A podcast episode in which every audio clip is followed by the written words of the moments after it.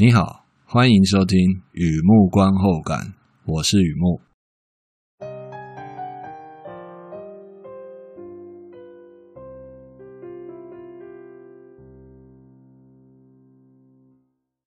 今天啊，来分享一篇电影的观后感啊，一个日本电影。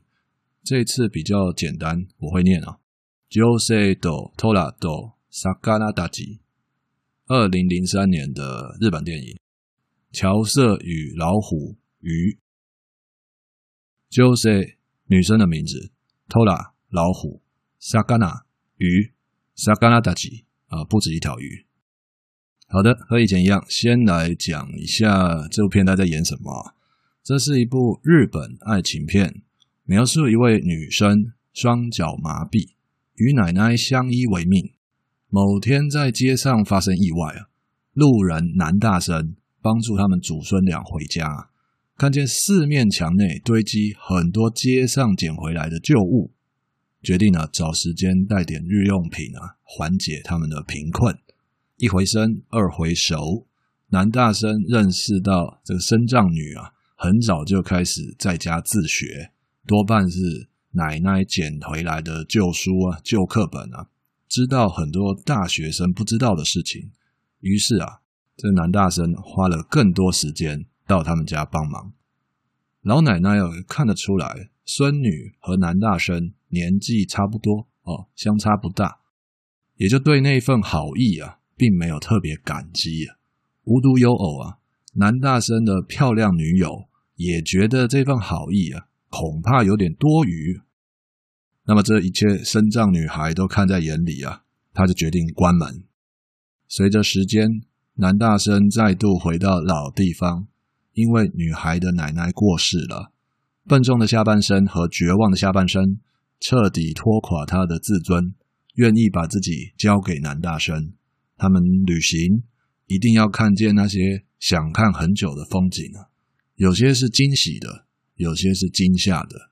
那次旅行啊，让女孩明白很多很多，也明白。是时候啊，把自己真正的感受告诉男大生。就是多托拉多萨卡纳达吉这部日本电影呢，阿苏米库 S 出品了，电影公司的名字啊，阿苏米库 S。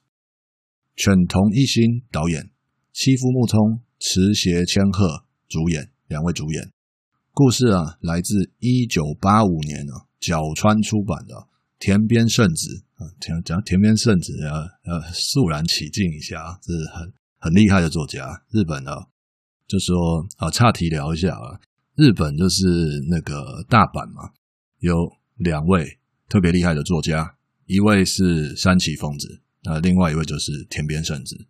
这两位日本作家都是大阪出生的。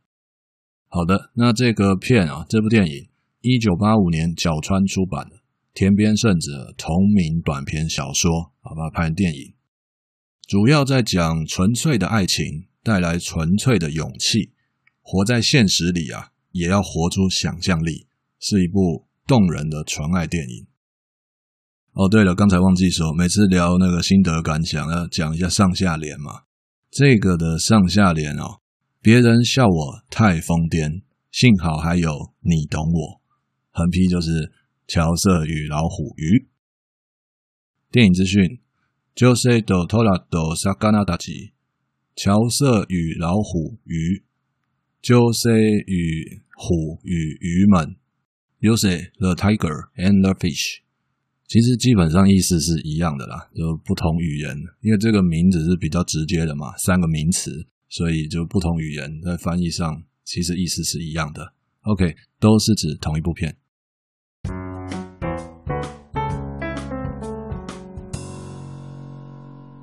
第二个部分，第二个阶段，一如往常啊，写下一些随笔，雨幕观后感嘛。看这部片让我想哪些东西带给我什么样的感触？和以前一样，一开始先来一下台北悠游付小额打赏啊，新台币九块钱，在文章里面有扫码有连结。如果你觉得我做的东西还可以，欢迎打赏支持，谢谢。说到感触啊，你知道吗？我本来要写有谁？也就是那个韩国片，这部日本电影的韩国版最近上映的，我有看，重金打造之类的新版。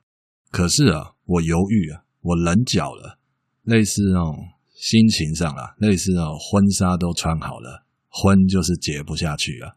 于是啊，就想起十八年前的旧版，也就是这部片，二零零三年嘛，没有要比较，只是觉得记忆温热，就是说真正爱上了其他人选啊，再怎么好，始终无可取代。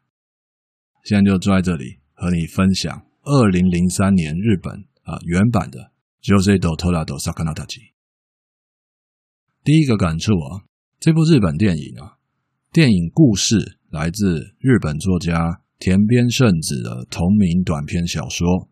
我会这样讲哦，二零零零年就两千年到二零一零年那十年来啊，是我个人心智最健康的时候。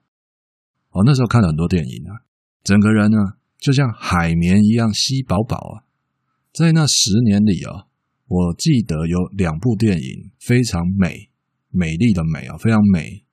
二零零七年的法国片《The Scaphandre et le Papillon》潜水钟与蝴蝶，以及呢，二零零三年的日本电影，也就是今天和你分享的这部《乔瑟与老虎鱼》。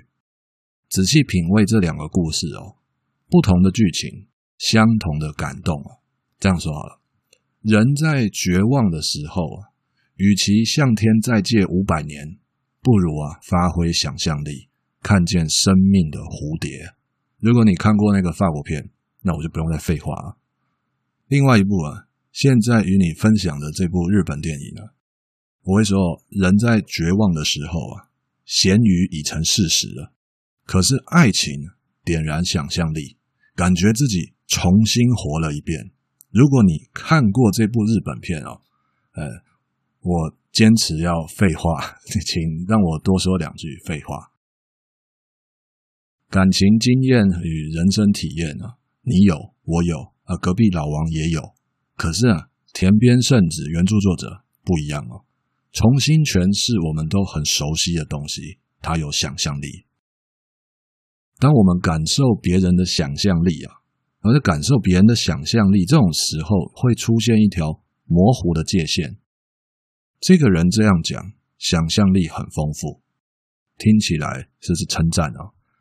那个人那样讲，想象力太丰富，听起来就不像称赞啊。喝一杯洋甘菊茶，把思绪梳理一遍啊，不要不要不要睡着啊！我知道喝了洋甘菊是蛮好睡的啊，意思是哦。我们必须先接受别人的说法，知道别人在讲什么，然后于是才能感受其中的想象力。有这样的先决条件吗？这是一个问题哦。就是说，想象力这个东西啊，我们一定要先听懂人家在讲什么，才能够感受到人家的想象力吗？有这样的一个顺序吗？回到这部片，假如我不曾恋爱，纯粹看戏。会觉得女主角九美子那想象力太丰富了，痴女说梦，她说的地方我没有去过，怎么可能明白呢？但别忘了，严格来说，在这个故事的前半段，九美子本身也没有谈过恋爱啊。其实没去过她说的地方不要紧啊，不想走进他的世界那就不一样了哦。你是没去过那个地方，还是不想真的认识他？这是不一样的。事实上啊，我愿意上前一步，近距离感受他的描述。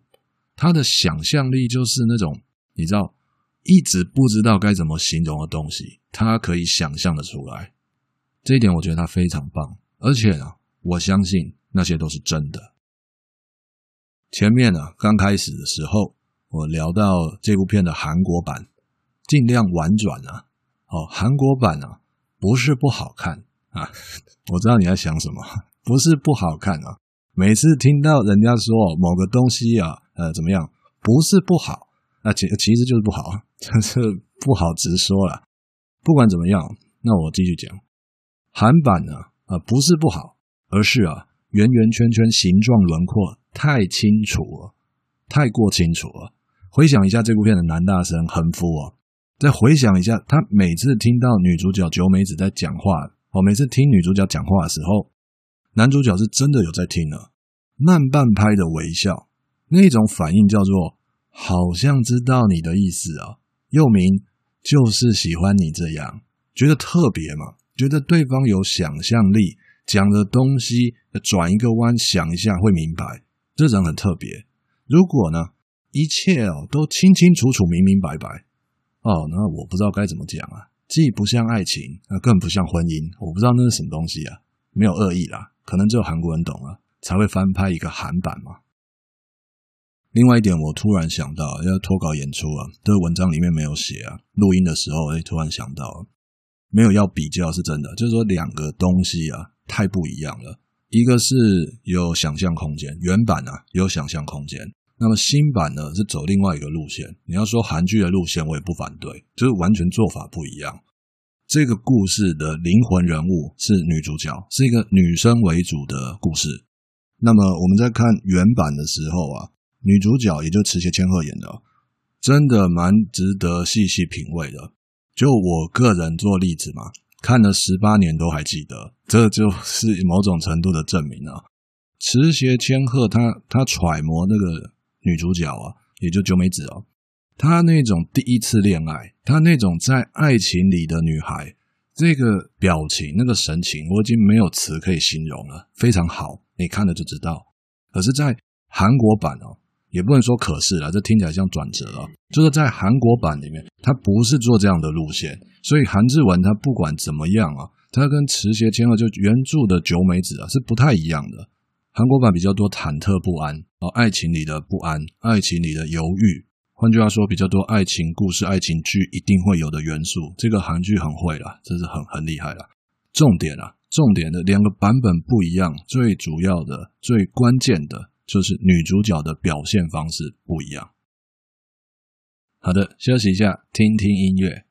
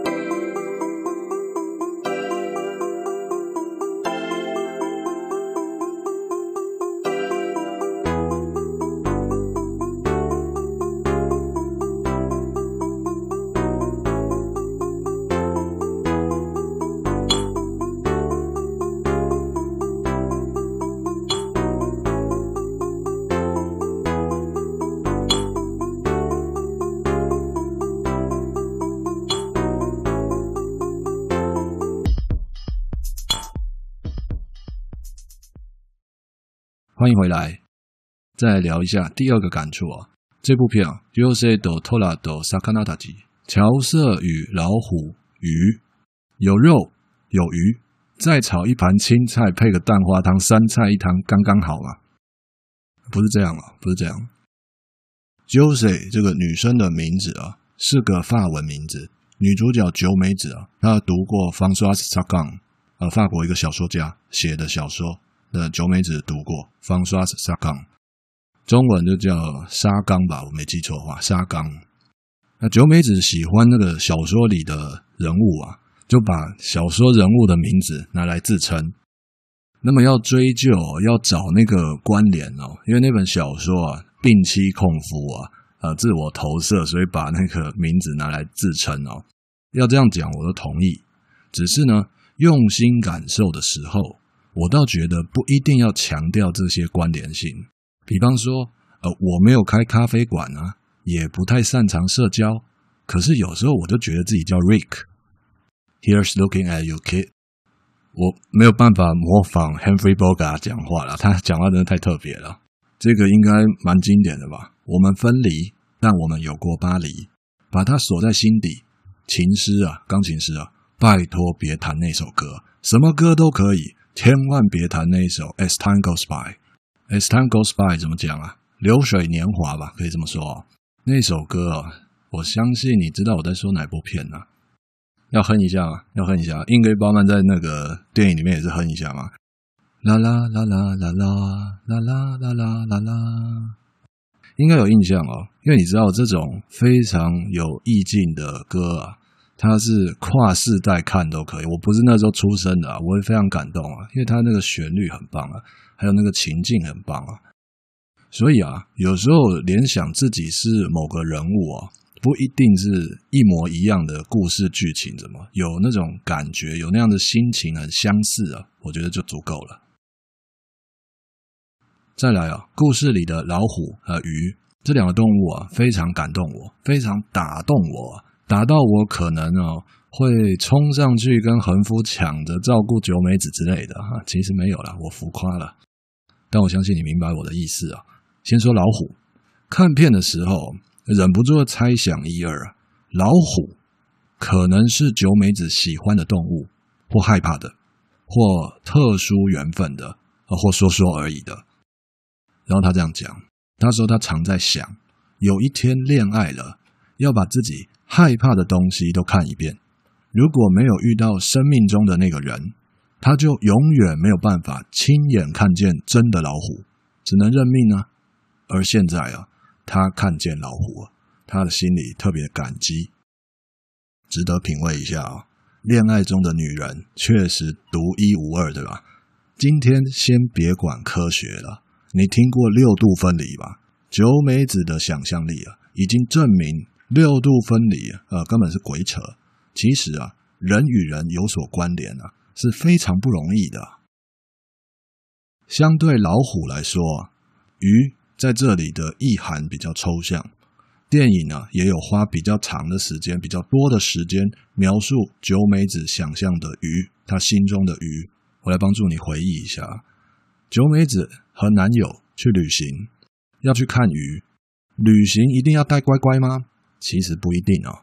你看九美子那个包包啊，水煮蛋啊，鲜贝、橘子还有绿茶，每个东西哦一样一样拿出来秀一下，再放回去。啊，你看那种心情啊，他很期待啊，类似练习了十八年啊，等了好久好久，终于等到今天。对我来说啊，我感受到一种预告，就那个那个把包包里的东西一个个拿出来啊，那段呃戏的前半，我觉得那是一种预告，接下来要讲的东西可能有关时间，可能有关某种心愿。接下来九美子和横夫到了目的地。水族馆啊，海生馆之类的，啊，不管什么馆啊，眼前只看到闭馆。我记得他这样说：“怎么可以这样？我从很远的地方来看你，鱼鱼，你出来！我知道你在里面，游出来。”的确哦，有些预告啊，把可以讲的东西都讲完了。那这里的预告啊，会让人想继续看下去啊。他们俩啊，找了一家温泉旅馆，鱼堡，鱼就那个鱼嘛。堡是城堡的堡，鱼堡代表在这里可以吃到美味蟹堡啊。那个时候啊，海绵宝宝还没出生呢。原来所谓的鱼堡啊，是指浪漫套房，你知道的。小灯一开，鱼儿浮光掠影，连贝壳都会游泳啊，仿佛置身海洋世界。在这样浪漫的汽车旅馆哦，主题是摩铁哦，会发生什么样的事情呢？有摄影师吗？有模特吗？不是这样的哦。闭上眼睛，感受一下那片漆黑，是他以前待过的地方，海的最深处。他从最深处游上来，为了和喜欢的人做最害羞的事。海的深处没有光，也没有声音，没有风，没有雨，一片死寂啊！听起来很孤独吗？其实也还好，他一直都是那样存在。感受时光慢慢流逝。现在他游上来了，觉得回不去了。如果有一天和喜欢的人分开了，那就很贝壳了，在海里滚呀滚的。如果真的有那一天，想想好像也没什么吧。的确啊，刚才那一段感觉很不一样嘛。我是整段照抄的，因为这写写的实在是太好了，没有东西可以取代啊。我之所以说老虎不难体会。这里的鱼啊比较抽象，因为啊某些感受是活的，会增生。感受一下九美子的那种美丽与哀愁，像活生生的器官，随着时间变化，当他自己一个人想象爱情的模样，也许太多自以为视线落在散焦，也就是清晰之外的范围。那遇见喜欢的人之后啊，做了之后啊，爱情的模样变得清楚，也确定美丽与哀愁同生共栖啊。对我个人来说啊，这就是纯爱故事最有价值的地方。这样说啊，只看爱情，别的都不管，听起来很盲目，不切实际。但是啊，爱情这个东西分量够大、够强、够特别，即便盲目。还是可以看清楚很多东西啊，尤其自己的感受。之前之后又怎么样呢？这一刻，在爱情里的这一刻，自己是很勇敢的。好的，休息一下，听听音乐。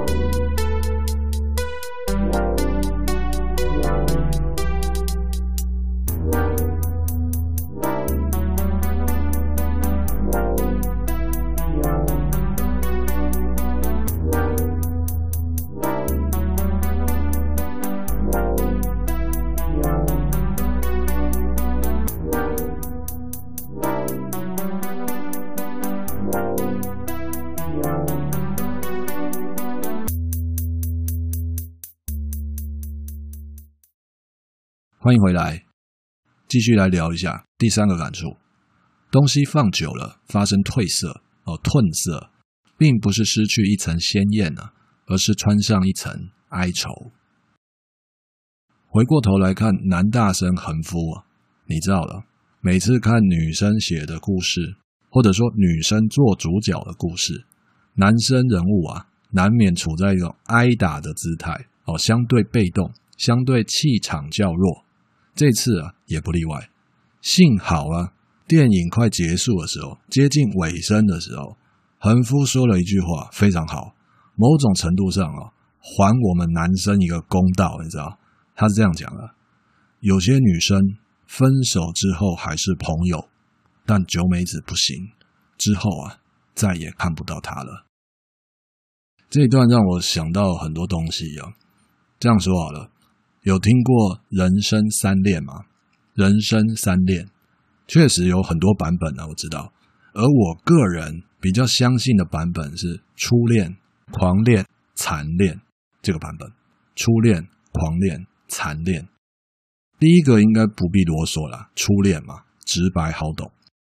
那么第二个，狂恋代表这辈子，嗯，没错，现在讲的东西啊，动辄都是一辈子起跳的哈。一生一次之类的，狂恋代表这辈子最奔放的、淋漓尽致的、不计任何代价与后果的一段感情。重点来了哦，很多人以为相对年轻的时候会遇见狂恋，我会说，那可不一定哦。相对的，残恋与年纪就密切相关了，爱过、恨过、走过、错过，什么都过了。桌上那个打火机已经干掉很久了。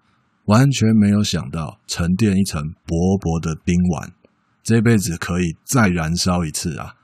大概、也许、可能、应该就是那种感觉。有关残恋呢，我在《人性污点》那部片的观后感有聊到蛮多的。如果你有兴趣啊，不妨看看啊。人生三恋都是指爱情。假设爱情有输赢啊，这是一个极大假设。假设爱情里有输赢。这里赢了代表活过，输了也不算罪过，因为有过那是无可取代的。至少我是这样看爱情的。男主角横夫，他在这个故事里是初恋、狂恋还是残恋呢？我不知道，真不知道。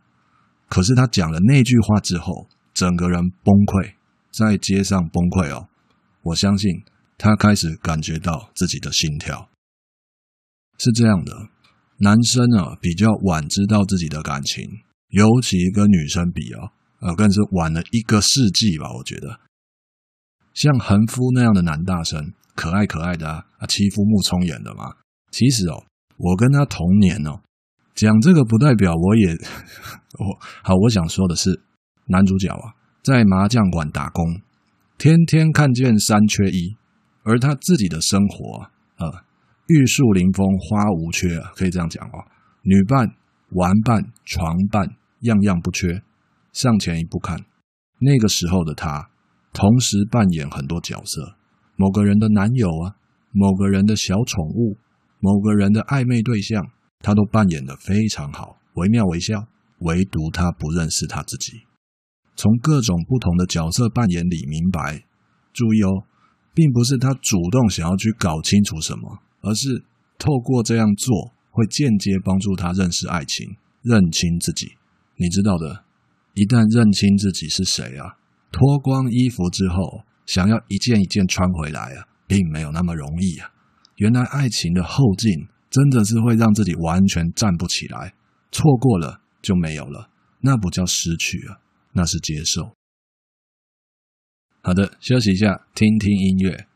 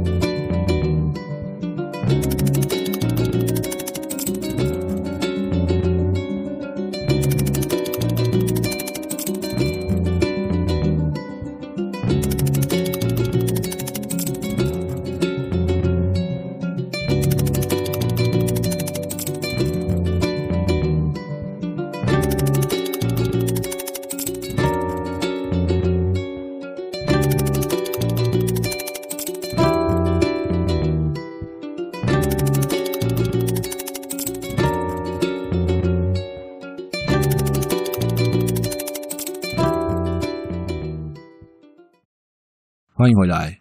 最后分享一个感触：The last but the best。电影结束了啊，到现在已经过了很久很久，呃，十八年了啊。我相信啊，很多观众朋友印象深刻。九美子看旧书，她的奶奶捡破烂，别人眼里的垃圾对她来说很重要。今天先不聊这些。改天你逛街，自然会在橱窗里看到这些想法被包装得漂漂亮亮的。我呢，今天和你分享一些不一样的。既然真诚与你分享，当然要分享比较私密的东西啊，比较特殊的东西啊。啊，当然你放心啦，这始终是普遍级的哈，普遍级的节目。这样说好了，我个人的记忆点比较奇怪，我一直记得一种声音啊，声音在这里就是字面上的意思了，就一个声音。九美子半身麻痹，在家爬来爬去，会发出一种声音，很吓人哦。不知道的人还以为她跌倒了哦，类似昏倒九十度垂直这样重摔，嘣哦。但他在家常发出这样的声音。其实啊，她只是你知道双脚没有力气嘛，从椅子上爬下来，直接落在木头地板上，就特别大声，砰这样。这个声音我一直记得很清楚哦。九美子爬下椅子。重摔落地的声音，让我明白更多所谓的爱。有时候啊，很具体的东西，哦，吓人的声音、伤人的话、不健康的生活习惯，啊，等等这些很具体的，即使我用心认识对方是一个什么样的人，用了解的熨斗烫平那些相处的毛边，可是发生的那一瞬间，还是会怕、会痛、会担心。而我知道他行动不便。他真的下椅子的时候，我也没有办法一直跟在他旁边。一开始当然吓一跳嘛，后来看到哦，原来是脚摔到地上的声音。就是当我没有在正面看的时候，突然听到这样的声音，我还是会吓一跳。啊，他怎么了？不管我再怎么了解他的情况，这个声音本身就是会吓到，本身就是负面的嘛。类似刀叉刮瓷盘，听一万遍顶多麻痹，也不可能觉得悦耳好听的啊。那怎么办呢？用爱关怀，用爱冷静，用爱缴水电费，他是这样吗？我会说，爱是先看清楚彼此不一样，然后再想办法，不要看得太清楚。再讲一遍哦，爱是先看清楚彼此不一样，然后再想办法，不要看得太清楚。所以哦，在某个平行宇宙里啊，我觉得啦，九美子和横夫是有可能的。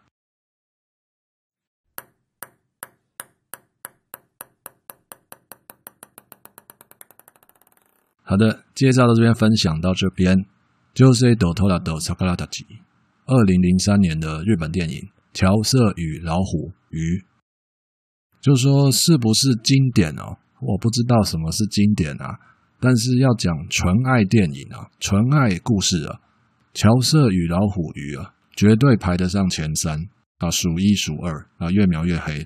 哎呀，就是真的好，真的好，值得感受与品味。不管你爱过、恨过、走过、错过、有过、没过，呃，都好。有时候来感受一下纯爱电影是蛮不错的。